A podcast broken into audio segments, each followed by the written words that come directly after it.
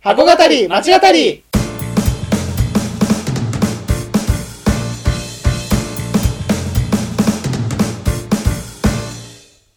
箱語り町語りは元百貨店マンの2人が商業施設すなわち箱についてあれやこれやと語り合って魅力の再発見をしていく番組です。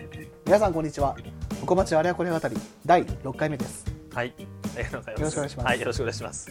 はい、箱町あれやこれや語りでは私たちが箱歩き町歩きをしていて感じたことはい、興味を持ったことはい、考えたことなどを本編と絡めたり絡めなかったりしながらお話ししていきます、はい、さあやってまいりましょう、はい、えー第6回目のテーマをじゃあ武田さんはい。お願いします。えー、今回も絡める形になりますけれども、はい。えー今回やっていきたいテーマは、えー百貨店の SC 化、ショッピングセンター化。はいについて、はい。まあ、もう少し深掘りできたらなと、はい。このテーマをね、こう最近ずっとやってたはい、そうです。いうところなんです3回のちょっとまあ、はい。まあ、まつまとめではないんですけど、うんこうちょっと深く深くもうより深くやっていきたいなと思って、まあ、そのなんかメリットとかうん。デメリットみたいなところをですね、まあ、以前ちょっとそういうことをやってた2人なので、まあ、少し話していけたらなと思はい。っています。はい、えーあれやこれや語りスタートです。はい、はい、まあその早速なんですけれども、はい。まあやまあトレンドではありますよね。最近のその流れといいますか。はい。あのいつぞかの本編でもまとめてくれましたけど、はい。その三越さんとか伊勢丹さんとかがはい。サービスとか物とか、そうですね。いうところにはい。振っていく流れとか、まあ、接客って部分にフォーカスしていこうよって多分やってるのが多分まあ、そういうね。三越さんとか。企業で。で大丸松坂屋さんとか、はい。まあ、高島屋さんも、うん。まあそうですけれども、うん結構不動産業にシフトしているという流れになっていますというところで、うん、うんまあその多分いろいろあると思うんですよねそのね。いい悪いはあると思っていて、はいもちろんでどっちにもメリットデメリットがあると思うんですけど、うんどうどうですかそのやっていた我々としては、うん、まあ、実際何が違うんですかってことですよね。そうですね。うんまあ、まず大きなところで言うと、まあ、単純にその。なんて言うんでしょうかね。こうワンフロア一層に。おに置け置けるそのまあなんていうんですかねこの、はいまあずいぶんあれですけど社員の数というかねそのあ運営面ね。はね、はい。えーうん。まあだいぶその人は減りますよね。だからあ聞いたとこあろなんで減るんですか？かなんで減るんですか？きまあ聞いたところで言うと。はい。あそう聞いたところで言うと、はい。そのまあ大丸東京はい。のあのワンフロアですね、はい。とかはもう本当に何で一人とかで運えっと営してるみたいな、ね。3層で、まうん。マネージャー一人のみたいなそういう感じですよね。感じなので、うんうんうん。まあ、だいぶその、はそこは減りますよね。その百貨店のね、そのほとんどがあのやっぱり店舗にいるみたいなね、うん。話どっかでしてましたけど、まあ、そういう状況はほとんどやっぱなくなって、うん。ね、そのあの百貨店の、まあ、メンバーが、まあうん。本当管理だけするような、ねうん。形にえーなるので、まあ、人はねやっぱ少なくていいかなっていう、まあ、そこはまあメリットでもありますよ。ねなん。か百貨店の社員とその SC の社員はじゃあ何をしてるんですか、その違いというか。何をしてる違いがあるんですか？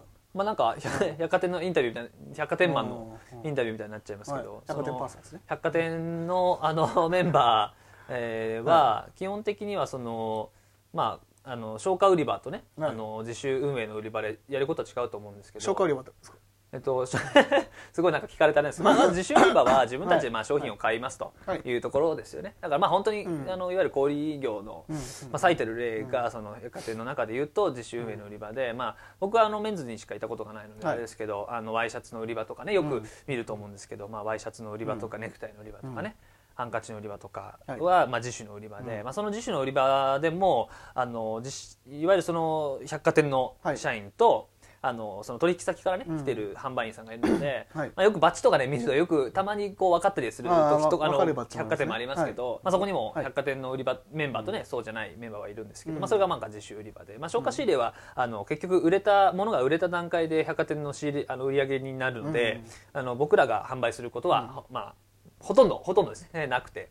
あの大体はその取引先のねメンバーの方が、えー例えばまあまあ、メンズでいうとねそれからあのポール・スミさんとか、うん。あのトミーさんとかね、あの CK さんとか、まあ、いろいろポムサさんとかありますけど、まあ、そういうところの会社さんがあののメンバーが、まあ、物を売ると。その売り上げが上がった段階で百貨店の売り上げになるので、うん。まあ、大きくね違うんですけど、まあ、そこのメンバーは大体その売り上げの管理とかね、うん。なんかあのあとあのいわゆるその VP っていうね、うん。あのエスエスカレーターの上がったところの,、はいあの着替えをさせたりとか、はいはいはい。マネキンのねボディの着替えさせたりとか、はい。なんかそういう、まあ、結構管理寄りのね、うん。ことをするんですけど、まあ、とはいえ結構管理することが多いので、うん。まあ、僕のめあのやってた時も、はい。まあ、同じその売り場の中に、はい。超過売り場のねはい。一つのあのフロアの中、フロアというかまあその区画の中に、はい。はい。まあ、3人とかでやってたので、まあ、その専門店のね SC の管理メンバーではい。と比べてもやっぱ多少人数が多いのかなっていう、ね感じをしますよね。うん。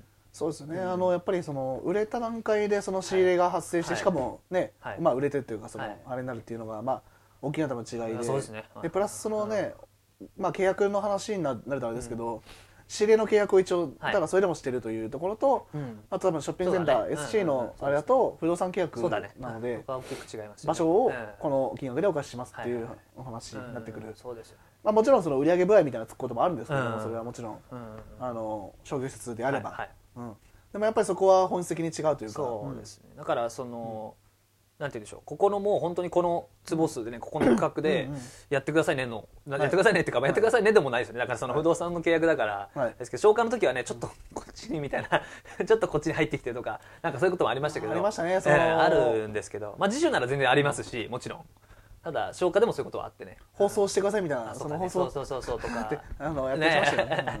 そうありますよね。はい。レジ手伝ったりとか。はいはいはいとか、うん。そうだねそうだね。確かにそのレジをやってくださいとかそはあって、なんかこのまるっていう売り場の人がそのすごい初心者の人でうん。一人しか今日いませんみたいな。でそのお願いします。見てあげてくださいみたいな。で僕がそのレジやったりとかは確かにあったりしたんですけど、まあ、不動産契約なんでねそんなことそこの間に契約がねそのあのないことになるので。レジは基本完結しますからねそうです。閣内で。うん。はい。そうだね。だから、まあうん。大きな違いですよね、まあ、だから人はある意味少なくては済むし完結してるからねそこで。集合レジって考え方もそのやっぱり百貨店の得なんじゃないですかねやっぱり。いろんなブランドが使えたりとかもします。自分で使うこともありますしそのレジのあれレジ打ちの方がいてあのそこに持っててお金持ってってうん。そうだね。バーコード持っていくとやってくれるみたいなこともありますし。だからそれこそはいそれこそだからララポートとかさ、うん。でやってるはい。販売員さんとさ、はい。じゃあ百貨店のね、それこそ集合レジのある、はい。その売り場にね移動になったら結構大変ですよねそうですね。結構ギャップに違う。あのはい苦しんでる方ー。苦しんでるとかギャップでそんな慣れなくてそうですよね。なんかそのね。難しいですよね、うん。逆にそのよくあったのが、うんその当時売り場時代に、はい。その何も報告してくれない人はその前前の移動の場所前前どこから来たのっていう話になるとあの SC とかあそう。うん。ああそれか逆にあの超郊外から来た人もいましたけど。ー なるほど。なるほど。もうあ一人でやるというか もう、うんまあ、そういうのもありましたけどただでもそういう方も多かったですね。やっぱり SC にずっといたんで百貨店あんまりみたいな感じの。ーそうですよねだからその、まあそこをね人が減ったりとか、はい。その管理のまあある種まあ手間みたいなところが減るっていうのはまあメリットではあると思いますし、まあそのどっかの回で言いましたけど、その自分たちができないことね、そのを専門店に任せるってことができるっていうのは、はい。まあ、かなり大きいなやっぱメリットだなとは思って、そのうん。ね、本本だったらあれだけの本をとか集めることはできないし、百貨店にはねできないし、あのまあなんですよね。靴とか眼鏡なんかもそうだと思いますから、そういう専門化したものを特化したものを、まあ、扱えるっていう、まあ、メリットは単純にありますよね。本来で言うとなんかこのああえて脱線しますけど、はいはい。専門店なはずですよね全部、はいはいはい。メーカーさん服のアパレルメーカーだって専門店だから、そう専門店っていう表現としては我々もちょっとおかしいなと思っていてだからこそ SC 化っていうふうに我々はね今言ってたりはするんですけど、うん。なそこら辺ってだって専門店じゃないですかそれぞれ、はいはいうん。はい。総合的な場所っていうのはそんなにないというかまあ、百貨店の、ね、編集売り場とかを総合的な場所っていうならまあ、言うならばそうですけど他は消化仕入れとはいえその企画を切って、ブランドさんごとに貸し、あの占有させて、ね、してもらってるんで、基本的にはななんでしょう専門店のはずなんですけどなんかそこら辺もちょっとそうですね、うんだからなんか僕がその消化売り場に、のメンズのねあの消化売り場にいたんですけど、はい。行った時にそのラルフ・ローレンねいわゆるそのポロはい。ラルフ・ローレンの売り場も見てたんですけど、見てた時があったんですけど、その子見てた時とそのそれこそララポートとかに入ってる、えー一緒じゃないですか、はい。もう本当名前も一緒で,、はい。で販売員さんもねそれこそ入れ替わったりしてるから、そこにいた人が来ることもあるし、逆もしかりだから、はい。あれ何が違うんだろうなみたいなのはうん。思ってたんですけどやっぱりでも百貨店に入ってる以上やっぱこう百貨店のこのね、まあ、例えば外商みたいなシステムもありますし、はいそのはい。僕ら百貨店の人がやれること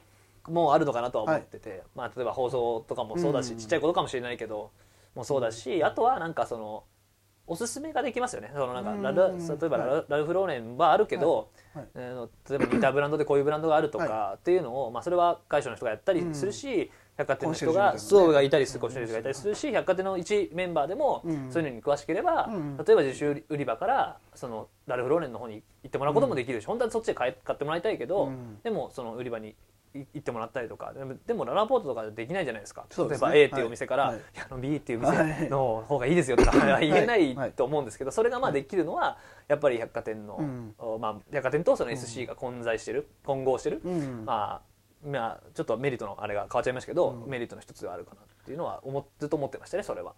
あと結構その横のつながりもなんか強いというか、うん。そのブランドさんごとであ確かにそうですね。例えばそのもう、うん。これちょっと欲しいんですけどって言って、うんその隣のブランドの商品を持ってきてそれを売ってあげるみたいなことってあるんですってやっぱり。あー僕もなんか何回か見,、うん見たことありますよ。まあ、そういったのができるのはやっぱりその百貨店っていうその大枠に入っていただいてるからこそのまあある種運命共同体じゃないですけどそこは、ね、あのいいところなのかな。あ当たり前ですからね。お客さんにとってはこの商品も欲しいしこの商品も欲しいしそれが SC だろうが別にそうだね。なんでしょう百貨店だろうが商店街だろうが別に変わらず、あのそうですね。本質的には欲しい商品、はい。しかももっと言うとそのラ,、まあ、ラポートっての言っちゃいますけど、うんラポートとかでもそうですしラポートで欲しいんだと、うん。ラポートでこの商品でこの商品欲しいんだ、だから別にこうブランド横断しても別にいいじゃないって思うのも分かると思うんですよ、はい。そのまあわがままでもあると思うんですけど、でもそれってやっぱりもう人の欲求として普通で、あそういうねあの、み店の、ま、町のその、はい。あれで買ってんじゃないんだから、まあ、分かります。それは町のあれはまだ分かるんですよ。その商店街で隣の店の商品持ってって、やばいですよ。窃盗ですよ。それ多分。うん。なんかそこら辺ってやっぱりその百貨店の良さでもあったけど、まあそれがまあなんでしょう。やっぱりこのこれって古き良き昭和論争じゃないですけど、あの昭和時代とかそうはい。いう昔のそのいいところと、そのね、今の合理的になった世の中のいいところ悪いところじゃないですけど、そういったところの功罪っていうのがもろに出てるのかなっていうのは、はい、ありますね。確かにね、そうですね。あとそのデメリットで言うと、はい。はいまあ、やっぱりその小売りじゃなくなっちゃうっていうかそのうん、それは SC のってことですか？そうですそうです。SC 化の？化のメリット、うん。デメリットですけど、うんうん。やっぱりその自分たちが物を扱わなくなってしまう、まあ、自主で売る売り場もそうですしあとあの編集売り場ですね。いわゆる編集の売り場、はうん。をや,、まあ、やめちゃうこともそうだと思うんですけど、そのまあ、その商品に対しての思いみたいなものはやっぱなくなってしまうと思うし、その全部まあ専門店に任せればいいや自分たちで管理するだけでいいやっていうふうになっちゃう人もいると思うしで、まあ、そうなっても別にいいじゃないですか正直、あのとは思うんで。なんかそうなってしまうのはちょっとなんか百貨店がでもその百貨店っていう名前を残しうんしたいのであればやっぱこうね自分たちがなんか物を扱ってるっていうか、うん自分たちが主体で仮に専門店っていうものを入れたとしてもそれをその扱ってるというかは自分たちなんだみたいなそういう思いみたいなのがなくなっちゃうのはなんかねこうデメリットではあるから、うんそれを求めて百貨店に来てくれてる、うん。名前が百貨店だからやっぱうん。百貨店の商品なんだからねそのやっぱ価値あるもんなんでしょって思ってる人もやっぱまだ多いと思うので。うんだからそういうこう百貨店に対してのイメージをこうね損なってしまったりとかね、うんしまうところはちょっと怖いところなのかなっていうふうのはちょっと思ったりね。なんか小売りのその歴史というかあれって価格決定権の歴史かなっていうところを思ってて、はい。価格を決定する、はい。そのそもそもまあ結構こういう話しちゃうとあれですけど、うん。呉服店から、そのデパートメントストアになるん。きっかけ、百貨店になるきっかけって、うん。そのオープンに価格をオープンに、ねはい。するようになって陳列するようになったはい。その番,、ね、番頭というかその売り子さんと話して、あのいいねでしか買えなかったうん。時代からそれがオープンになって大衆化してその陳列しているものを値値が値がついているものをその確認して買える、うん。誰がか来ても買う価格が一緒うん。っていうところはやっぱりこう小売りにとってすごいこう大きな、ねうん。ボックメイキングでで販売主体うん。が価格を決めていたっはい。ていうところからだんだんそのうん。なんて言うんでしょう、えーまあ、委託販売のそのエリア、まあ、いわゆる消化ですけども、うんうんのエリアがこう多くなることにつれて価格決定権がその販売主体であったはずの百貨店から失われていって、はいはいでだんだんこう形骸化していってしまってた、そうですね。うんだけどそのソフトだけ残っていて、うん文化というかソフトというか、あだけどその中のじゃあコンテンツというかそのね。あれは実質 SC のようなものだったのにみたいなところはあって、ーそね。そこら辺ってこう難しいというかそうですね。長たん？長単位に追いついた？うん。っていう部分もあるし、だね。だけど逆にそっちに本当に目指してしまうことによってそうですね。そう。名付けてしまうことによって逆にももう戻れないというか、うん。で高橋さんがさっき言ってたその昔の愛には戻れないうん。から、まあそこら辺がちょっとねまあだから難しいというかね。バランスもそうですし、そうだね。うん、そこがメリットでもありデメリットでもありってところだと思うんですよね。はい。はい。はい、箱鉢あれやこれや語りでは今回のように生煮えな話からはい一般的な、まあそういう普遍的なといいますか抽象的な話まであれやこれやお話ししていきます。はい。それでは次回もお楽しみに。お楽しみに